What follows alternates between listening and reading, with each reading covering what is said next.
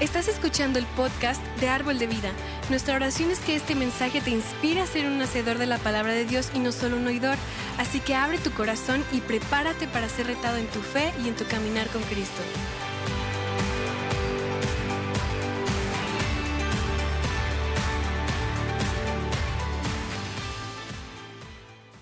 Hola, ¿qué tal, querida familia Árbol? Buenas noches. Gracias por, por conectarte y gracias por estar esta noche juntos en este estudio bíblico, en este estudio de la palabra, en este tiempo de enseñanza. Y gracias por conectarte a través de nuestras diferentes plataformas. Queremos que puedas disfrutar, aprender y estar conectados juntos esta noche, aprendiendo de la palabra. Puedes eh, compartir esta transmisión para que más personas podamos aprender, escuchar la palabra juntos esta noche. Así que prepárate, y vamos a comenzar y quisiera que antes de que empezáramos, vamos a hacer una oración. Querido Dios, en esta noche te damos gracias porque porque tú eres el que habla nuestros corazones, abrimos nuestro corazón a tu palabra, a la enseñanza, lo que tú quieres que recibamos. Señor, queremos aprender más, queremos eh, meditar, aplicar la palabra, recibir más, Señor, de ti, profundizar más en ella, Señor, para que podamos poner en práctica todos esos principios de fe, de vida, de sanidad en nuestra vida, Señor. Y te damos gracias en el nombre maravilloso de Jesús. Amén. Muy bien, pues bienvenidos. Vamos a, a prepararnos y a comenzar esta noche. El tema de este día se llama Mi respuesta de fe. Mi respuesta de fe. Y Sabes, las semanas anteriores eh, hemos estado compartiendo temas muy y escuchado y, estamos escuchado, eh, hemos visto temas muy interesantes acerca de la gracia y acerca de la fe. Y sabes, en cada estudio hemos aprendido cosas muy importantes, cosas muy interesantes, principios de fe muy, muy, muy, muy importantes en nuestra vida. Y todo lo que, todo eso que hemos escuchado ha estado centrado en lo importante que es entender más acerca de la gracia, de la gracia de Dios. La gracia que tú y que yo hemos recibido. Todo lo que Dios ha hecho en nosotros. Y recibir de gracia significa que nosotros no tenemos que pagar un precio o hacer algo para ganar algo de Dios, gratuitamente nos ha sido, nos ha sido dado. El precio ya fue pagado a través de Jesús, de la obra de la cruz, porque Él ya ha provisto todo, Él ya ha provisto la sanidad a toda enfermedad, la salvación a nuestra alma, el perdón de nuestros pecados, hemos recibido los dones del Espíritu, la paz y el gozo que recibimos en Jesús. Todo eso, de todo eso que estamos hablando, ya, ya lo ha provisto Dios. Nosotros lo que nos toca hacer es solo responder, responder en fe. Lo abrazarlo, tomarlo, experimentarlo, decidir ir por él. decimos sí, anhelar todo eso que Dios tiene para, para nuestra vida, para ti, para nosotros. Y la gracia de Dios habla de lo que Dios ya ha hecho. Y la fe es la parte que nos toca hacer a nosotros. Lo repito una vez más, la gracia de Dios habla de lo que Dios ya ya ha hecho. Y la fe es la parte que nos toca hacer a nosotros.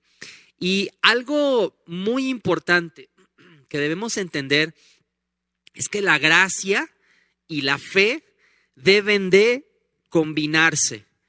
Debe de haber un equilibrio para que podamos ver el poder de Dios en nuestra vida. Y hay personas que les es difícil entender esto y, solo enfatizan, solo, solo enfatizan, solo miran la gracia y hacen a un lado la fe, excluyen la fe. Y también sucede lo contrario, hay gente que solo enfatiza la fe pero hace a un lado, excluye, deja de ver la gracia de Dios. Y vamos a ver el, primer texto en Efesios 2, 8, dice, porque por gracia son salvos por medio de la fe. Y esto no es de ustedes, pues es don de Dios. Otra versión, la nueva traducción viviente, dice, Dios los salvó por su gracia cuando creyeron. Ustedes no tienen ningún mérito en eso. Es un regalo de Dios. ¿Te das cuenta? Aquí menciona las dos cosas. Menciona la gracia y menciona la fe.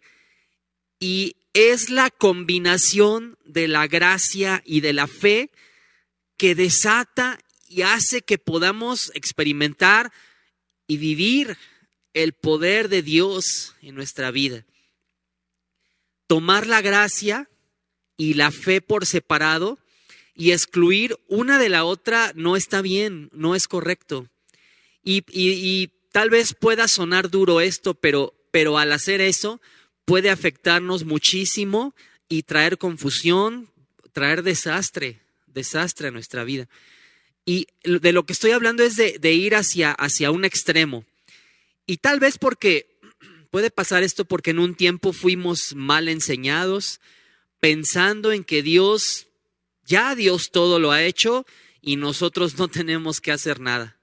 O el otro extremo, el otro lado, nosotros debemos de declarar, de hacer largas oraciones con ayunos, eh, declaraciones eh, que no están alineadas con la palabra de Dios, hacer grandes sacrificios, ir a orar a una montaña y estar allá horas para que sucedan los milagros. Y, todas esas cosas pensando que eso va a desatar y va a activar el poder de Dios. Y, sabes, hace unos años a mí me enseñaron que debía orar mucho, mucho tiempo, y mucho es mucho, un día, dos, tres, una semana, ayunar, estar ahí uno, dos, tres días, y que lo tenía que hacer y que era necesario para, para que yo pudiera recibir algo de Dios. Era como pagar el precio, como, como pagar el cheque, como si tuviera que yo que pagar el precio, eh, que ese tiempo de oración era el precio que tenía que pagar para que yo pudiera recibir sanidad o una respuesta de Dios. Y que eso era lo que, lo que me tocaba hacer a mí para ver una respuesta de Dios. Y, hay gente que, que, ha enfatizado y dice que todo lo que pasa, que todo lo que sucede depende de Dios. Y no sé si lo has escuchado, pero dice por ahí un dicho, eh, eh, un dicho popular entre la gente o la iglesia o aún gente no cristiana que, que, que muchos mencionan que, y que afirman que es cierto, que dice la Biblia, que así dice en el Salmo 151 y mencionan que, que ni las hojas de los árboles caen, ni una hoja se cae, si no es por la voluntad de Dios.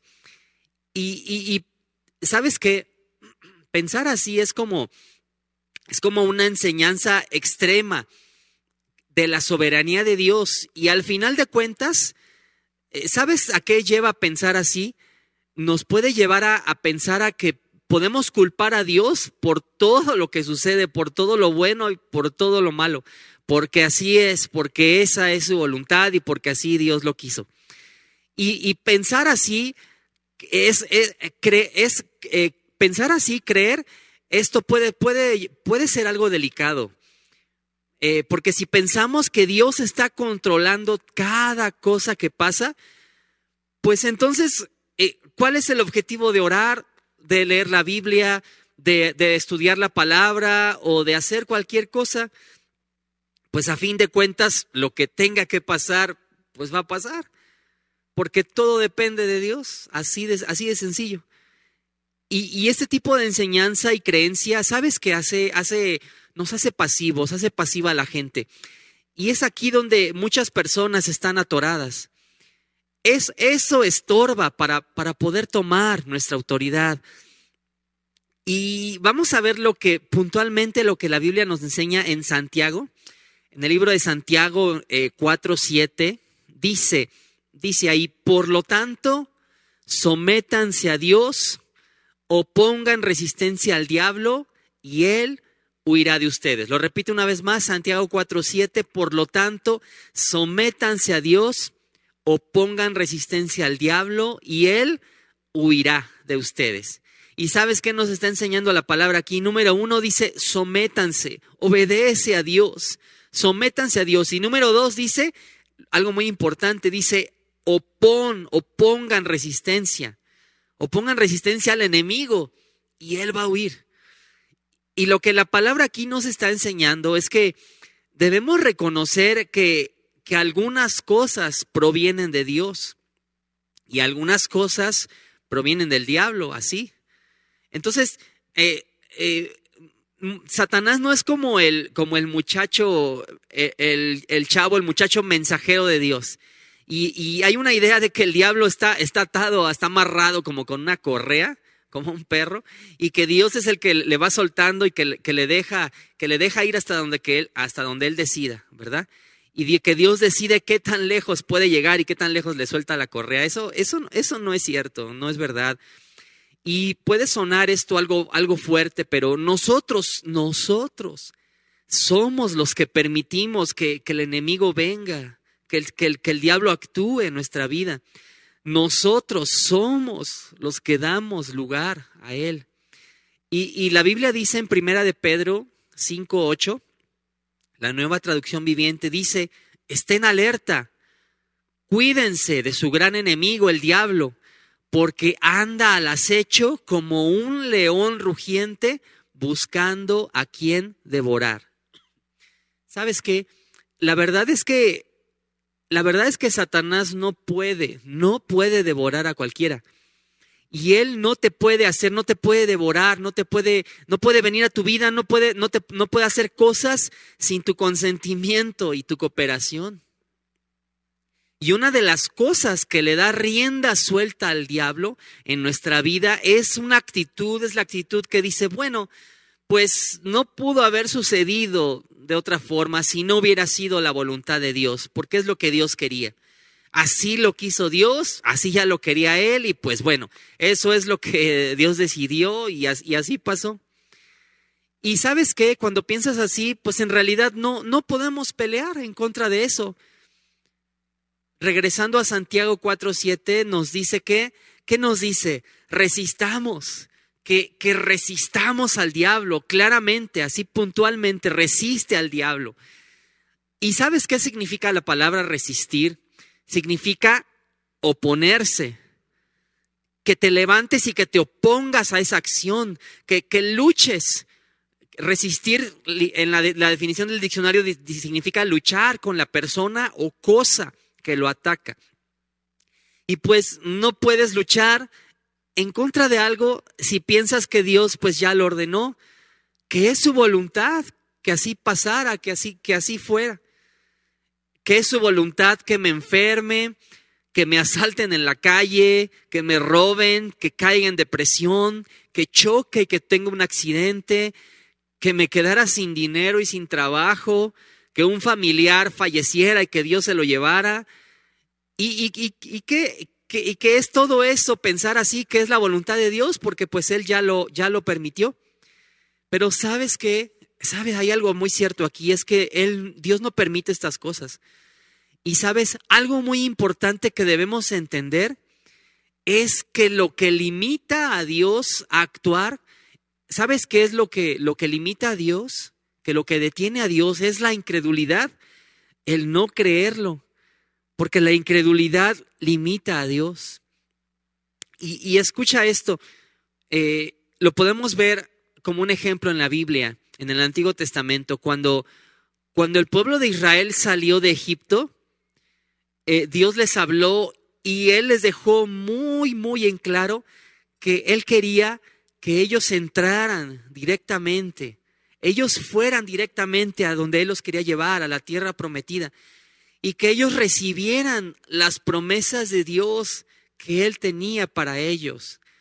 Esa era su voluntad, eso era lo que Él quería, sin más ni menos, esa era su voluntad, y, y eso es justo lo que Él quería para ellos, pero, por su, pero ¿qué pasó? ¿Qué, qué sucedió aquí eh, cuando a lo mejor ya sabes toda la historia, pero, pero por su desobediencia, por la, desobediencia del pueblo, la incredulidad, ellos se pasaron 40 años en el desierto. Eso fue lo que los llevó a, a todo ese desastre. Y esa, esa no era la voluntad de Dios. Ese no era el plan. Para eso Dios no los había sacado. No era el plan para ellos. Y, está escrito en, en el Salmo 78, 41. Dice, y volvían y tentaban a Dios y ponían límite al Santo de Israel, ¿verdad? Salmo 78, 41 dice, y volvían y tentaban a Dios, hablando de ellos, y ponían límite al Santo de Israel. Y, esto habla de que en sus corazones ellos, regresa, ellos regresaron atrás, regresaron a Egipto, regresaron a donde Dios los había sacado y ellos, y ellos provocaron a Dios. Ellos provocaron a Dios y lo limitaron. Y, una cosa muy cierta es que, es que Dios no nos está imponiendo su voluntad. Nosotros tenemos que cooperar con Él. Tú tienes que cooperar con Dios para ver que su, que su voluntad y lo que Él tiene para ti se pueda manifestar, lo puedas experimentar, sea una realidad en tu vida, se haga real, lo veas. Y en Deuteronomio 7, del 15 al 18, aquí nos habla de cómo, de cómo el pueblo de Israel, de cómo ellos habrían tenido bendición, habrían tenido favor, habrían tenido éxito y una victoria total y absoluta. Nadie se les iba a enfrentar, o sea, el Señor pondría a todos sus enemigos, como dice ahí, bajo sus pies. Una promesa, un hecho, una promesa de victoria total y completa. Vamos a leerlo, Deuteronomio 7, el 15 al 18. Dice, el Señor te protegerá de cualquier enfermedad, no dejará que sufras las enfermedades terribles que conociste en Egipto, en cambio se las enviará a todos tus enemigos. Tal vez te preguntes, ¿cómo podremos conquistar a esas naciones que son mucho más poderosas que nosotros? En el verso 17, ¿sabes que Dios, Dios les, les acababa de prometer una victoria total y absoluta? Él les dijo, nadie permanecerá ante ti, nadie va a vencerte, ganarás todas y cada una de las batallas. Todo va a funcionar, todo va a estar bien. Esa era, esa era su voluntad hacia ellos. Y algo que podemos darnos cuenta aquí en todo esto es que es que ellos cerraron su corazón a Dios y adoptaron una actitud de incredulidad de no creer. Entonces, ¿cómo iban a poder expulsar a esas naciones? ¿Cómo se iba a cumplir la promesa de Dios? No, no era posible. Escucha esto, si, y si tú cierras tu corazón a Dios y, y si adoptas una actitud de incredulidad, de, de, poner una barrera en tu mente, en tu corazón a Dios, de no creer, pues, pues ¿cómo se van a cumplir las promesas de Dios en tu vida? ¿Cómo, cómo va a suceder? No, no va a ser posible. Y lo cierto es que Dios, Dios no puede traer libertad a una vida si en nosotros habita eso, si hay incredulidad, si hay temor, si hay dudas, si hay apatía, si hay indiferencia, si hay una actitud de, pues no me interesa, no me importa. ¿Sabes qué? Todo eso detiene para el poder de Dios, eso detiene su mover en nuestra vida. Y, lo que ocasiona es que evita que Él pueda actuar y que Él pueda operar. Eso es algo eh, real, es algo muy delicado, pero, pero, pero sabes que esta es una verdad muy importante. La voluntad de Dios no va a suceder automáticamente. Cada uno de nosotros, tú y yo, personalmente debemos decidir, debemos alinearnos en fe, debemos caminar en nuestra vida con un corazón alineado a su palabra, creyendo, dando pasos en fe en nuestro corazón, abrazando, ajustando lo que tenemos que ajustar en nuestro corazón, en nuestro espíritu y cambiando cosas en nuestra mente, en nuestra mentalidad, en nuestro interior. Esa es, esa es nuestra respuesta de fe hacia Él. Esa es. Ahora veamos un poco acerca de esto que estamos hablando en la vida de Pablo.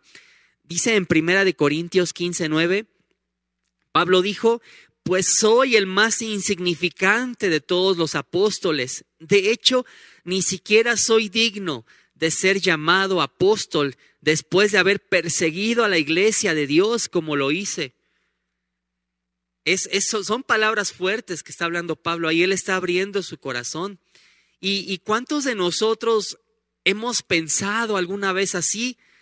Después, después de todo lo que he hecho, dice Pablo, no soy digno. Y podemos nosotros también pensar así, no soy digno. No merezco recibir nada, he hecho tantas cosas malas, me he equivocado tanto, he dado, he tenido tantos errores, no soy digno. Y, sabes que es, esa, eso que leímos es una declaración muy fuerte, hecha por un hombre que, por, por, por Pablo el apóstol, que, que escribió la mitad del Nuevo Testamento y que vio a mucha gente resucitar de entre los muertos y hacer grandes milagros. Sabes que Pablo fue un gran hombre de Dios y él sabía, él sabía que eso no se debía a lo que era él en su ser natural. Él sabía que eso no se debía a algo que él estaba haciendo por su, por su gran capacidad, por lo que él ya había aprendido antes, por cómo él fue preparado en lo natural. Todo eso era por la gracia, el favor y la misericordia de Dios. Así que, así que él dijo, soy el más pequeño de los apóstoles. Por las cosas que hice, ni siquiera soy digno de ser llamado apóstol. Pero en el verso 10, ahí seguimos leyendo, dice, pero por la gracia de Dios soy lo que soy. Y la gracia que Él me concedió no fue infructuosa. Al contrario, he trabajado con más tesón que todos ellos aunque no yo, sino la gracia de Dios que está conmigo. Y sin embargo, como dice Pablo, lo que ahora soy, todo se debe, todo eso se debe a que Dios derramó su favor especial sobre mí y no quedó sin resultados. Otra versión, la Reina Valera dice, empero, por la gracia de Dios soy lo que soy soy lo que soy y su gracia no ha sido en vano para conmigo. Eh, ¿Sabes qué hizo Pablo? Él le dio todo el crédito a Dios y dijo, es la gracia, el favor inmerecido y la capacidad de Dios que me fue dada y lo que me hizo ser quien soy. Eso dice Pablo, su gracia no ha sido en vano para conmigo. En Gálatas 2.16 Aquí también Pablo dijo que si, si, si tú estás tratando de ser justificado por las obras de la ley, entonces Cristo no te aprovecha para nada. Dice ahí, dice el texto, sin embargo, al reconocer que nadie es justificado por las obras que demanda la ley, sino por la fe en Jesucristo, también nosotros hemos puesto nuestra fe en Cristo Jesús para ser justificados por la fe en Él y no por las obras de la ley porque por estas nadie será justificado. Y lo que, lo que en otras palabras Pablo está diciendo es que si estás pensando en que todo el mérito es por lo que hagas y por las obras y por todo lo que puedas hacer, pues no tiene ningún caso pensar en lo que Dios, en lo que Dios puede hacer por ti. Entonces tu fe es vana y, eso anula, anula la gracia de Dios. Pero escucha esto, es, es muy importante, escúchalo, dice, la gracia es lo que Dios hace por nosotros. La gracia es lo que Dios hace por nosotros independientemente de nosotros. Y no, no tiene nada que ver con nuestro comportamiento, con nuestra forma de ser, con, con, y con lo que hayamos hecho o con lo que hayamos hecho en el pasado por gracia, Dios, ¿sabes qué es lo que Dios ya ha hecho? Dios ya ha provisto el perdón de todos y cada uno de nuestros errores, fallas y pecados. Dios ya ha provisto la sanidad a toda enfermedad. Dios ya ha provisto la libertad a tu vida, la liberación. Dios ya ha provisto el gozo y ya ha provisto la paz. Porque todo lo que Dios es y todo lo que Dios tiene ya, ya, se, ha, ya se ha realizado por gracia. Y algo muy importante que debemos entender es que la gracia por sí misma, la gracia por sí misma no nos cambia, no nos transforma, a menos a menos que haya una respuesta de fe de nuestra parte, a menos que tú y yo podamos responder a todo eso que Dios ya hizo. Y esto es lo que Pablo estaba diciendo. Eh, regresamos a Primera de Corintios 15, 10, dice, empero, por la gracia de Dios, soy lo que soy, y su gracia no ha sido en vano para conmigo. Antes he trabajado más que todos ellos, pero no yo, sino la gracia de Dios que fue conmigo. Y sabes que este, este versículo sirve como, sirve como un gran ejemplo de la gracia y la fe operando juntas. Ahí podemos verlas juntas. Pablo empieza hablando de la gracia y después dice, pero he trabajado, he respondido, he respondido en fe. Conozco la gracia y lo que Dios ha hecho y yo he respondido a eso. Es lo que está diciendo Pablo ahí. Wow, ¿te das cuenta? Dios por su... Y, y sabes que Dios por su gracia le hizo un llamamiento a Pablo, porque él estaba en camino para, para ir a asesinar a los cristianos en Damasco. Pero Dios se le apareció en medio de un resplandor de luz deslumbrante. Y ahí en ese momento le dio una oportunidad a él para que él respondiera. Esa, esa fue la gracia. Pablo, Pablo no se merecía eso. Y cuando el Señor le habló, le dijo en Hechos 9:5, ¿quién eres, Señor? preguntó. Yo soy Jesús, a quien tú persigues, le contestó la voz. Hechos 9:5 le dijo, ¿quién eres, Señor? preguntó. Y Jesús dijo, yo soy Jesús, a quien tú persigues, le contestó la voz. El Señor ya había estado tratando, ahí en ese verso que podemos leer ahí, dice, ahí, ¿sabes qué, qué había hecho el Señor? El Señor ya había estado tratando de convencer a Pablo de su, de su error. Él ya había estado hablando su corazón, compungiendo su corazón. Y, y esto está hablando de la, de, de, de, cómo trata el Espíritu Santo con nosotros, de la contrición que da el Espíritu Santo, de cómo Él habla y toca los corazones. Y hay varios versos donde dice que las personas se compungieron de corazón, así dice, en Hechos 2.37 dice, entonces, oído esto, fueron compungidos de corazón y dijeron a Pedro y a los otros apóstoles, varones hermanos, ¿qué haremos? ¿Ves cómo movió el Espíritu Santo a la gente? Y, ahí la gente dijo, ¿qué haremos? Pero Dios había estado hablando y convenciendo de su error a Pablo desde que éste vio que Esteban fue apedreado hasta morir. En ese, en ese momento que estaban apedreando a Esteban, si conoces la historia, en ese momento no era Pablo, él era Saulo quien después se convirtió en Pablo. Y él vio que cuando Esteban estaba muriendo, eh, Esteban se arrodilló y oró en Hechos 7:60, dice, luego cayó de rodillas Esteban y gritó, Señor, no les tomes en cuenta este pecado. Cuando hubo dicho esto, murió. En ese momento Esteban vio los cielos abrirse y que Jesús estaba parado ahí a la diestra del Padre. Y, Saulo escuchó a Esteban dar testimonio. Él, Saulo estaba escuchando a Esteban ahí diciendo esto, dar testimonio de esto unos momentos antes de que él muriera. Y Dios había estado hablando, tocando, como dice ahí, compungiendo el corazón de Saulo desde, desde ese momento, desde aquel entonces. Ya estaba hablando ahí a él. El Señor ofreció gracia a Pablo. El Señor ofreció gracia para el hombre que estaba matando a, su propia gente, a las personas, a, a, los hijos de Dios, a la iglesia. Wow, eso, esa es la gracia de Dios.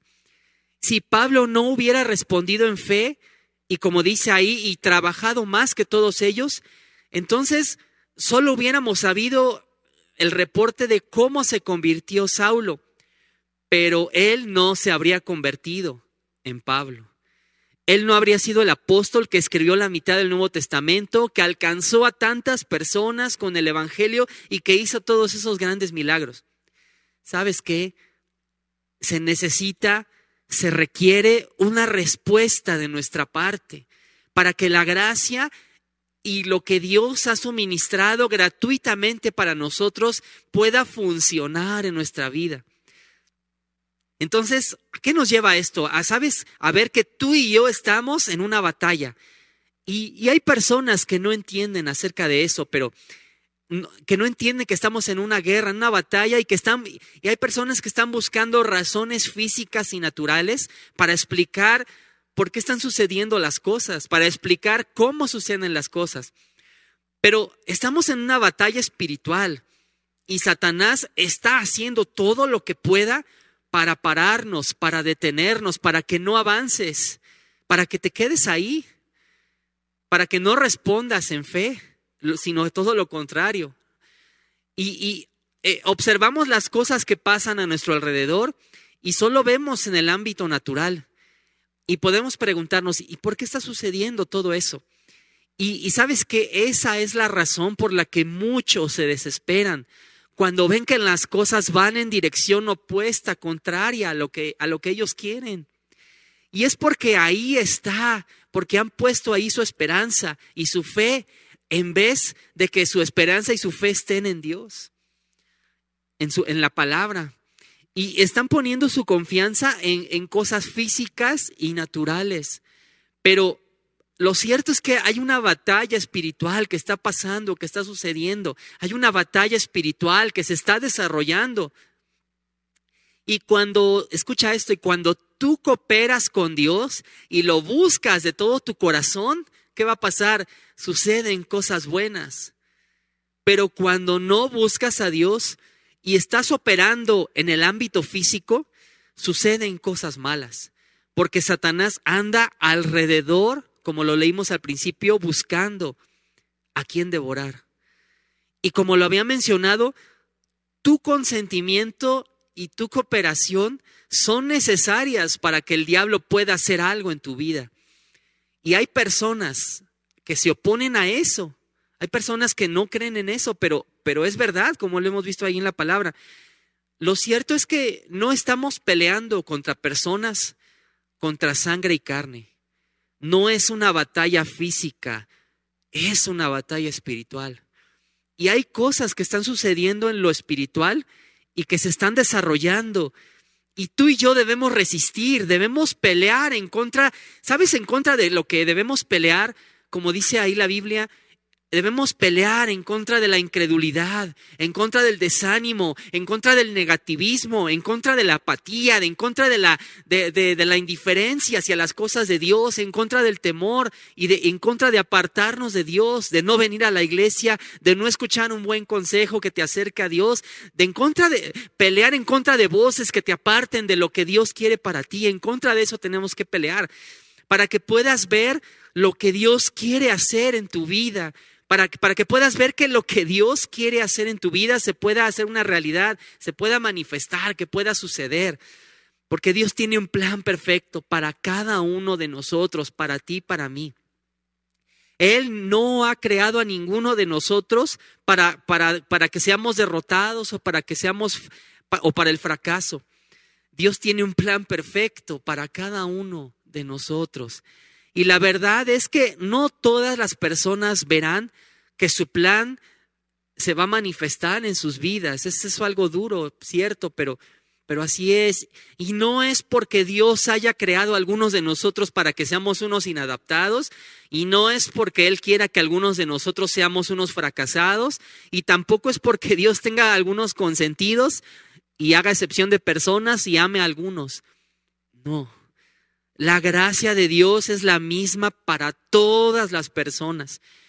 Y la verdad es que no todos trabajan y no todos se esfuerzan para ver cuál es el propósito y el plan de Dios para sus vidas. Y sabes que algunas personas, a muchos Dios nos ha dado, les ha dado una instrucción. Él les ha dicho qué hacer. En momentos en que deben tomar una decisión importante, tal vez cambiar de ciudad, cambiar de trabajo, no sé, tantas cosas. Dios ha sido, Dios, el Espíritu Santo, te, como lo hemos visto en toda esta serie que nos habló del pastor Jeff en estas semanas en la iglesia, el Espíritu Santo es el que nos guía, el que te guía siempre a toda verdad. Y Dios nos ha dado instrucciones, nos ha dicho qué hacer, pero pero, pero pasa uno, pasan dos, pasan tres años o más tiempo y aún no, no, han, no hemos hecho, no han hecho lo que Dios les dijo que hicieran. Y así pasa. Y, y la verdad para mí es como, como difícil comprender eso. Y, y, pero sabes que hoy, hoy yo quiero animarte a que si sabes que, que si Dios te ha dicho que hagas algo, sin dudarlo lo hagas. Para mí en lo personal, si Dios me ha dicho que, que, tengo que hacer algo, lo tengo que hacer. Sin dudarlo, lo voy a hacer, lo voy a creer y voy a actuar. Y lo voy a hacer aunque, aunque tenga toda la oposición y muchas cosas se levanten en contra de mí, lo voy a hacer y punto. Y te quiero compartir que, ¿sabes que Hace más de, de, 10 años, eh, recuerdo que Dios me habló eh, en un sueño y, sabes, Dios nos, nos, nos, nos habla en nuestro interior, nos habla en nuestro espíritu, es una voz que te dice, haz esto, que, que, lo escuchas a través de leer la palabra, de al estar meditando en la palabra y al estar diciendo Dios, al estar viendo en un versículo y Dios te habla y lo aplicas a tu vida, dices, Dios, Dios me está hablando a hacer esto. Tal vez estás pensando en algo que te preocupa, en una carga, por una familia, por la iglesia y Dios te dice, hazlo, hazlo, hazlo o en un sueño también, ¿verdad? Y, en ese sueño, eh, hace 10 años, eh, en ese tiempo acaba, acabábamos de venirnos aquí a León y, y es la primera vez que, bueno, ya Dios había puesto eh, pensamientos y, cosas en mí, en esa, de una visión en mi vida acerca de eso. Y, y es, la, es, la, primera vez que, que, comparto de esto. Y estaba yo con Ari en ese sueño en, en, un en cierto lugar. Estaba como en un auditorio muy bonito. Recuerdo era un auditorio grande y tenía como, como así, como, como si fuera todo alrededor escaleras. Y, estaba en el auditorio muy padre y veíamos que, tenía alfombra, estaban las bocinas, ya había sonido, se veían como banderas, eh, eh, se veían pantallas y, se veían las sillas. Y, era, ¿sabes qué era eso? Era un lugar, pues era un lugar para una iglesia, ya estaba preparado para poner una iglesia, para tener servicios ahí. Y en ese momento que yo, que yo lo estaba soñando y que estábamos ahí, Ari y yo, había tanta emoción en mi corazón y, y yo veía gente sirviendo, acomodando las sillas, veía como, veía como ujieres y ya había gente sentándose, preparándose para el servicio, para la reunión.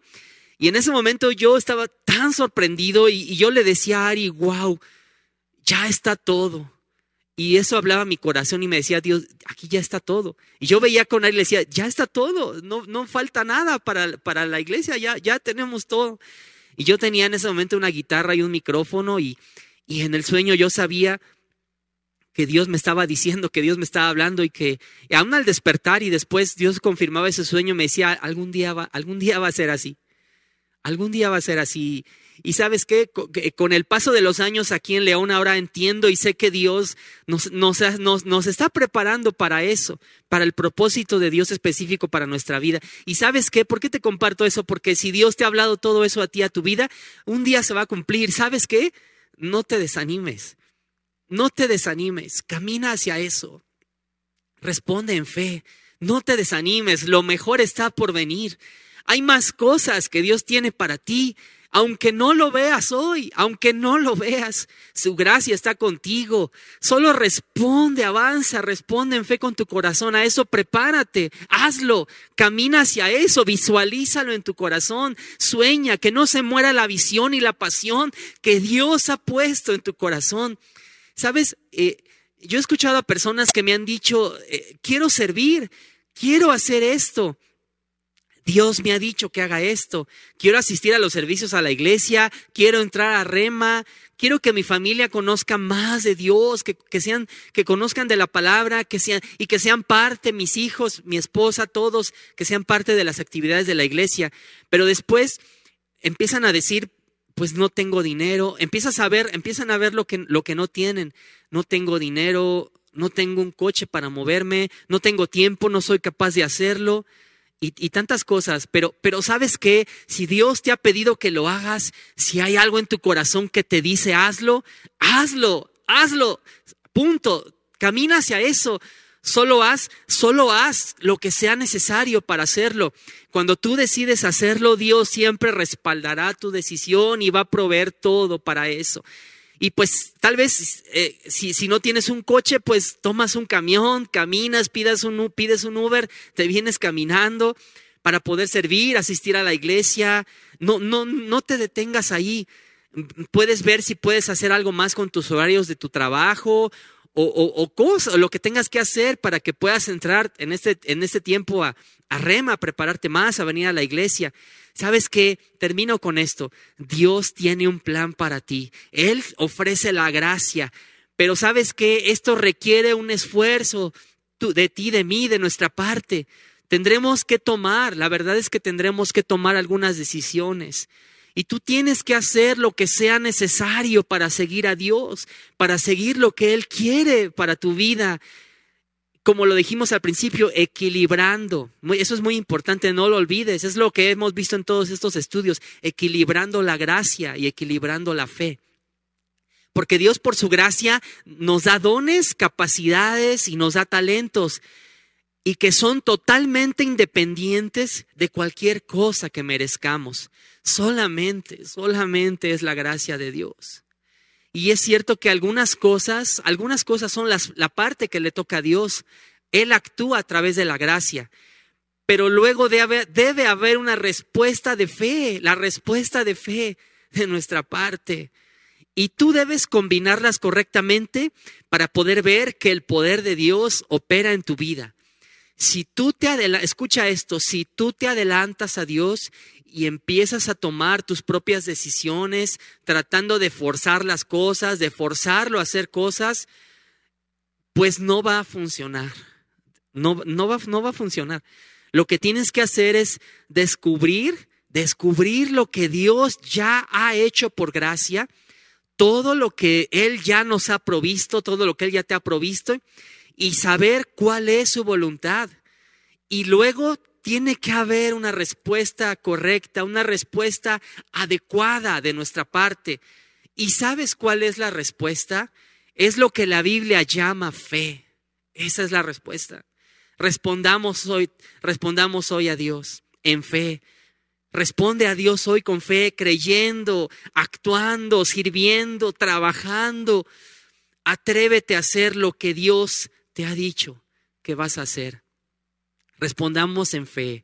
¿Por qué no oramos juntos esta, este día? Y Padre Celestial, esta noche respondemos, Señor, respondemos a tu gracia, a todo lo que ya tenemos y que hemos recibido, Señor, y que queremos conocer más de esa gracia, que queremos saber qué es todo lo que hemos recibido, Señor, y que ya tenemos. Y Dios, abrazamos, caminamos Señor, avanzamos en fe en nuestros corazones en este momento hacia eso, Señor.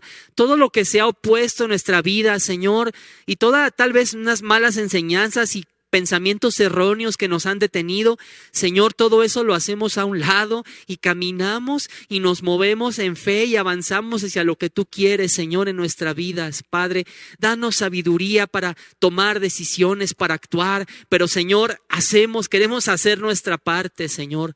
Queremos enfrentar, Señor, en, en toda batalla espiritual que podamos estar enfrentando, Señor. Sabemos que ya tenemos la victoria, Señor, y que tú nos vas a dar, que ya tenemos esa victoria y avanzamos avanzamos en victoria hacia esos Padre Celestial, avanzamos en fe, respondemos en fe esta, esta, este, en este momento, Señor y te damos gracias porque tu palabra nos cambia, nos transforma, tu gracia y el responder en fe nos transforma y nos cambia, Señor, como sucedió en la vida del apóstol Pablo. Nosotros respondemos en fe hacia eso y te damos gracias porque todos los dones, capacidades y talentos que ya recibimos en gracia, que ya tenemos, queremos ponerlos en práctica, queremos caminar hacia esa visión, hacia esos sueños y hacia esos planes que tienes para nosotros hoy. Te damos gracias en el nombre maravilloso de Jesús. Amén.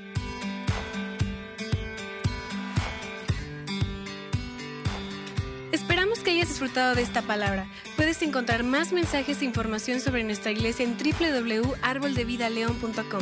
Queremos invitarte a que nos visites en Boulevard San Juan Bosco 3026, Colonia Cañada del Refugio, o vernos en nuestra página de Facebook Iglesia Árbol de Vida. Una vez más, gracias por escucharnos.